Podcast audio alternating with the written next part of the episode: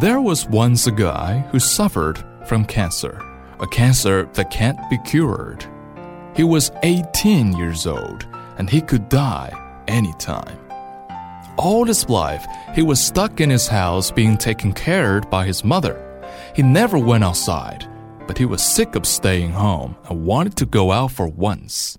So he asked his mother, and she gave him permission. He walked down his block and found a lot of stores. He passed the CD store and looked through the front door for a second as he walked. He stopped and went back to look into the store. He saw a beautiful girl about his age and he knew it was love at first sight. He opened the door and walked in, not looking at anything else but her. He walked closer and closer until he was finally at the front desk where she sat. She looked up and asked, Can I help you? She smiled, and he thought it was the most beautiful smile he has ever seen before and wanted to kiss her right there. He said, Um, yeah, um, I would like to buy a CD. He picked one out and gave her money for it. Would you like me to wrap it for you? She asked, smiling her cute smile again. He nodded and she went to the back. She came back with the wrapped CD and gave it to him. He took it and walked out of the store. He went home, and from then on, he went to that store every day and bought a CD, and she wrapped it for him. He took the CD home and put it in its closet. Was still too shy to ask her out, and he really wanted to, but he couldn't. His mother found out about this and told him to just ask her. So the next day, he took all his courage and went to the store as usual.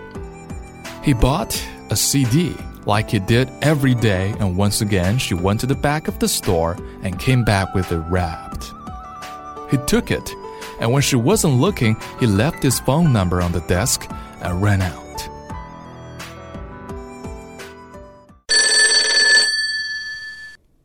One day, the phone rang and the mother picked it up and said, Hello? It was the girl.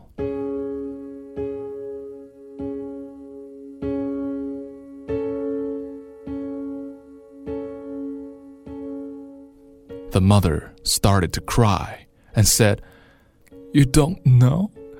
He passed away yesterday. The line was quiet, except for the cries of the boy's mother. Later in the day, the mother went into the boy's room because she wanted to remember him. She thought she would start by looking at his clothes, so she opened the closet. She was face to face with piles and piles and piles of unopened CDs. She was surprised to find all these CDs, and she picked one up and sat down on the bed, and she started to open one. Inside, there was a CD, and as she took it out of the wrapper, out fell a piece of paper. The mother picked it up and started to read it. It said, Hi, I think you're really cute. Do you want to go out with me? Love, Jocelyn.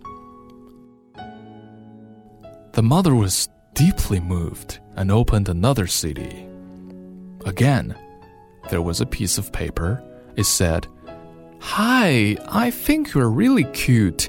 Do you want to go out with me? Love is or you've had a huge fight, but then decide to put aside your egos, hold hands, and say, I love you.